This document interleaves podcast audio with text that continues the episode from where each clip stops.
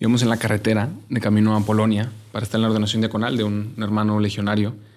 Toda la comunidad, una camioneta, road trip a Cracovia. ¿Qué más se puede pedir?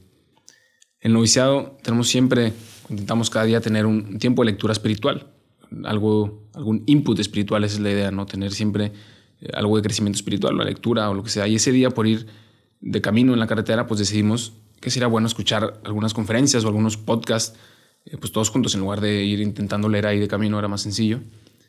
Y obviamente empezamos escuchando eh, pues varios sobre el, Papa Juan Pablo II, sobre Sor Faustina, eh, toda la historia de, pues de, su influencia en esa gran ciudad y a través de, de, de, esa pues en todo el mundo y demás.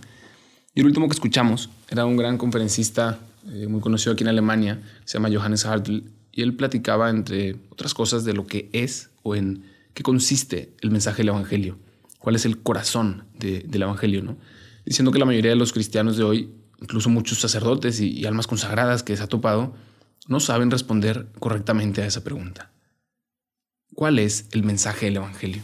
Hoy queremos experiencias. No buscamos solo teoría, la verdad. Es cierto que en la iglesia hay una riqueza increíble en lo que es la experiencia de Dios y de la fe, pero por más bello, verdadero y profundo, termina siendo inaccesible para la mayoría de los que estamos sedientos de Dios. Por eso este podcast te ofrece esta riqueza a través de experiencias, a través de la vida de un seminarista y de las personas con las que se irá encontrando en su camino para enriquecer tu experiencia de Dios.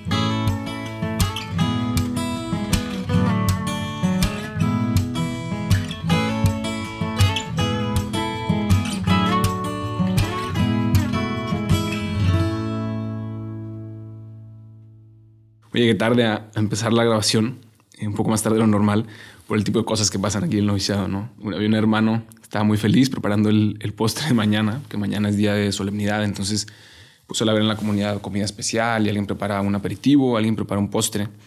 Este hermano estaba ilusionado por hacer por primera vez unos apple muffins y pues de repente me pidió ayuda porque vio que lo que salió del horno era todo menos unos apple muffins.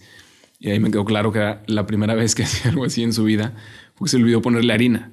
Unos muffins sin harina. Entonces, sí, una bola de mantequilla con azúcar caramelizada y manzana tostada adentro. Y bueno, esto no es el tema de hoy. Eh, y, vamos a hablar de, de, esa gran pregunta, ¿no? El verdadero mensaje del Evangelio que a veces malinterpretamos. Eh, pues esa malinterpretación del verdadero mensaje del Evangelio es mucho peor que unos muffins sin harina, que al final nos vamos a tener que comer. Pero ese viaje a Polonia yo empecé con esa gran pregunta y, me propuse que durante todo el viaje iba a buscar eh, responderla, iba a buscar esa respuesta, esa clave a través de la vida de San Juan Pablo II y Sor Faustina, que íbamos como en, sí, a la ordenación de Conal, pero también en peregrinación a conocerles, ¿no? Dos grandes santos del siglo, del siglo XX, uno al principio y otro al final. Y, y pensaba, qué mejor que llegar al corazón del Evangelio a través de los santos, que son los que han sabido interpretarlo y han sabido vivirlo. Pues claro, visitamos el, gran centro de San Juan Pablo II, el convento en el que estuvo Sor Faustina, la capilla donde está la famosa imagen de, Jesús que le pidió pintar en aquella aparición y tal. Yo pasaba ahí con mi pregunta. Y después de un tiempo dije, bueno, y luego, o sea, todo esto, ¿todo esto qué? O sea, ¿cuál, cuál es la respuesta? ¿Cuál es, ¿Cuál es el secreto? Lo seguía buscando, ¿no? Y siguiendo con el tema de, de Johannes, para ir llegando ahí poco a poco, la mayoría de los cristianos decimos que conocemos lo que es el cristianismo y que hemos escuchado hasta de sobra cuál es el mensaje del Evangelio, que ya no lo sabemos de memoria. Se trata del bien y del mal. Hay que hacer el bien y evitar el mal. Ese para muchos es el argumento central. Y esto nos lleva a una conclusión. Yo soy cristiano. Yo soy una buena persona. O tengo que ser una buena persona. O por lo menos quiero ser una buena persona. Ya saqué una pausa. Yo soy una buena persona. Ese, es el, ese fue el giro de todo ese viaje. Y va a ser el giro de, todo este podcast. Si yo soy una buena persona, ese es el centro del Evangelio, ya no solo, no solo, o sea, vamos a desde el inicio, pero ya no solo que no mato y no robo y no cometo escándalos, sino que desde pequeño o desde hace tiempo intento hacer todo bien, como el joven rico del Evangelio, ¿no? que le dice a Jesús con mucha seguridad, yo todo eso lo he cumplido desde joven. Y si esto es así, entonces se crea aquí una división.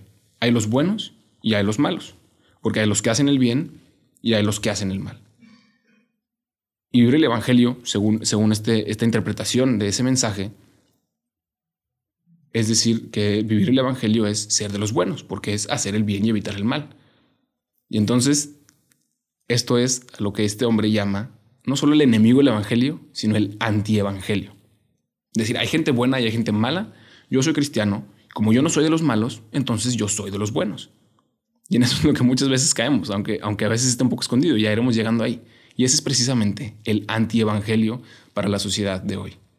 Yo seguía reflexionando en esto y una de las capillas me venía este pensamiento, ¿no? Si, si tomamos esto como verdad, entonces habrá muchísima gente, ateos y también no ateos, ¿no? Gente que ni siquiera ha escuchado el evangelio, que no le interesa en lo más mínimo, pero que es más cristiano que tú, porque es una muy buena persona, es ético, es altruista, responsable, se ha formado bien, tiene un proyecto, tiene sus metas, las va cumpliendo, respeta a todos, tolera a todos, trará.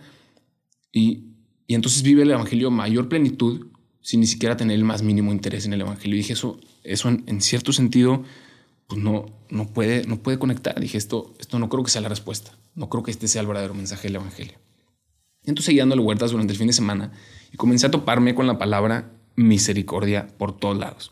El santuario de la misericordia, la iglesia de la misericordia, la divina misericordia, todo era misericordia. Los grandes mensajes de Sor Faustina, la gran misión de, San Juan Pablo II, que no tenía yo ni idea que iba por ahí, entre muchas cosas que hizo, todo lo que ha insistido el Papa Francisco sin parar en los últimos años. ¿Qué significa esa palabra y qué tiene que ver con la clave que encontraron ellos para resolver este enigma del Evangelio y ser santos? ¿Cómo puede ser misericordia, literalmente amor a la miseria, si Dios ama a los buenos y rechaza a los malos porque quiere que hagamos el bien y no el mal, como decía nuestra teoría anterior, ¿no? con la que empezamos? Y entonces vamos interpretando la Biblia erróneamente, siguiendo ese pensamiento. Y aquí el podcast no puede acabar aquí, ¿no? En, esta duda. Vamos a intentar resolverlo. Entonces, primero, vamos a ver cuál de los dos lados funciona. Vamos a intentar por esta primera teoría que hicimos. Si se trata de ser una buena persona, o sea, de hacer el bien y evitar el mal, yo soy bueno, veo todo el mal, sé que nunca haría algo así, no, no lo deseo para nada, veo todo el mal del mundo y digo, ¿cómo es posible? Y si yo no soy de los malos, entonces soy de los buenos porque hago mi trabajo, porque me formo bien, porque voy conociéndome a mí mismo, porque veo mis logros, porque veo mis, mis achievements de cara a mí o de cara al mundo, de cara a Dios, incluso si soy muy santo. Y voy viendo mis, cómo voy construyendo así mi, mi torre de achievements, de logros de bondad. Y, y, entonces termino, termino como en la torre de Babel, ese pasaje de, de decir yo solo puedo alcanzar a Dios. Y caemos en la mentira, la primer mentira del demonio, lo más fundamental, seréis como dioses y terminamos, aunque no externamente, porque no queremos verlo así, terminamos viviendo sin Dios. Porque digo, yo soy bueno, o sea, yo soy una buena persona, yo hago todo esto, yo trabajo, yo tengo mis planes, tengo mis proyectos, tengo tal. Yo seré como Dios. Esa es la gran mentira. Seréis como dioses, conoceréis el bien y el mal. Y entonces digo, ya no necesito a Dios. ¿Por qué? Porque yo soy bueno. Y ahí entra la gran respuesta que le dio Jesús al joven rico. le dice, ¿por qué hablas? ¿Por qué dices bueno? Solo uno es bueno. Y entonces, pues eso no puede ser. Entonces vamos a la otra opción. Entonces, ¿qué pasa si intento seguir eso y no lo logro? Si me doy cuenta que, fracaso en algún, que fracaso, que caigo, que me equivoco, que peco, y entonces no soy tan perfecto como pensé que era. ¿Qué pasa si te das cuenta que no eres tan perfecto, si no eres bueno como pensabas que eras? Uh, ahora sí, no hay esperanza. Ahora sí, fracasaste.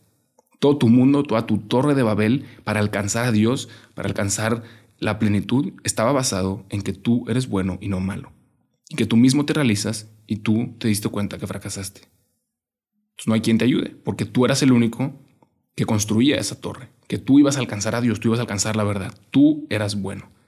No hay quien te comprenda, no hay quien te saque de esa situación. Y entonces eso lleva a la profundidad un pensamiento de decir no vale la pena vivir, que aunque suena muy lejano para muchos, sabemos que está más presente de lo que nos imaginamos en la sociedad de hoy. Y mucha gente termina su vida con ese pensamiento no vale la pena vivir. ¿Por qué? Porque pensé que tenía que ser perfecto, me propuse ser perfecto y tarde o temprano me di cuenta que no era. Mi vida se, basaba en este fundamento. Yo soy una buena persona, tengo que ser una buena persona y me doy cuenta que no lo soy. Y como era yo la única fuente de, de achievement, de logro, ahora no tengo esperanza porque veo que no lo logro y toda mi vida se me desmorona. Y si esto es lo que he creído siempre, entonces ¿qué pasa? ¿Qué solución hay otra vez? Volvemos, volvemos al mismo entonces ahora vamos al Evangelio. Quizás ahí encontramos la respuesta. Y Jesús en el Evangelio, en la primera pregunta, ¿a quién, cuál es su actitud con la gente que se va topando? ¿A quién confronta y a quién consuela?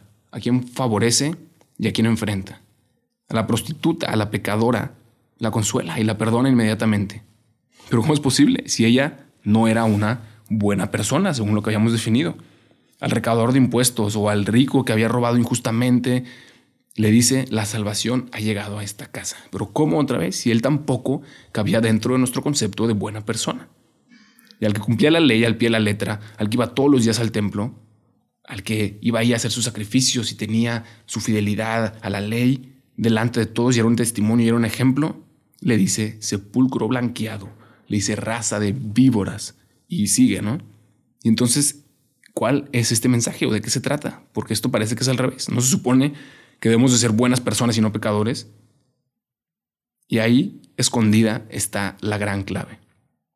Porque más que huyamos de esa realidad, que nos vistamos de buenas personas, la salvación, la clave del Evangelio, la redención, está en ser pecador.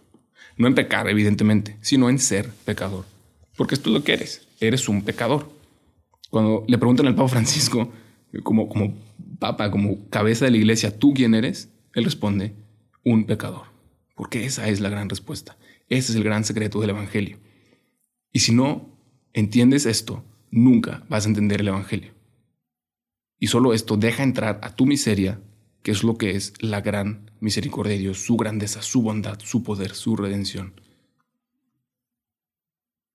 Y decir, yo no soy una buena persona, efectivamente, yo no me salvo solo, yo no soy Dios y necesito de alguien capaz de cargar toda esta culpa por mí. El mismo rey David, después de, su gran pecado, una, o sea, en la, literal en la Biblia, una página entera describiendo todo su pecado, toda su miseria, toda su desobediencia. Y en dos líneas, en cuanto él dice, Señor, perdón, he pecado, en ese instante no se tarda ni un segundo, le responde, no morirás, te he perdonado. ¿Cómo es posible? Si, si tampoco cabe dentro de nuestro concepto de buena persona, lo que hizo no lo hace una buena persona. Y en todo el Antiguo Testamento, en toda la Biblia, la clave era reconocer su pecado. Quien no reconocía su pecado no entendía el mensaje de Dios. El mismo rey Saúl no reconoció que traicionó a Dios y, terminó huyendo porque no entendió el gran mensaje del Evangelio. David, con su gran pecado, con su gran caída, en ese instante en el que dijo, Señor, perdón, he pecado, en ese instante le llegó a su corazón la respuesta, no morirás, te he perdonado. Y esa es la respuesta de Jesús a cada uno de los pecadores. En cuanto reconocemos que somos pecadores. Esa es la gran fuente de paz y libertad para el cristiano. Que Jesús, quien ama tu miseria y pagó el precio de tu pecado en la cruz, que no puedes salvarte a ti mismo y que de hecho no solo no puedes, sino que no necesitas salvarte a ti mismo, porque hay alguien capaz y deseoso de hacerlo por ti. Que solo hace falta reconocer que necesitas a Dios, reconocer que necesitas su perdón y su misericordia. Y este es el mensaje del Evangelio que no entendemos y de manera especial en el siglo de hoy porque queremos todo construirlo nosotros. Y aunque eh, parece mentira, ¿no? Pero está, sabemos que está más metido en la sociedad a todos los niños pequeños. ¿Qué es lo que les dicen? ¿Qué tienes que ser? Tienes que ser buena persona. O no, no vayas a casa de él. ¿Por qué? Porque no es buena persona y tú tienes que ser buena persona. Y entonces va, va creyendo en esta sociedad, incluso en los lugares más católicos, tengo que ser bueno, no puedo ser malo. Hay buenos y hay malos. Yo soy cristiano, entonces yo soy bueno. No es cierto, no es cierto.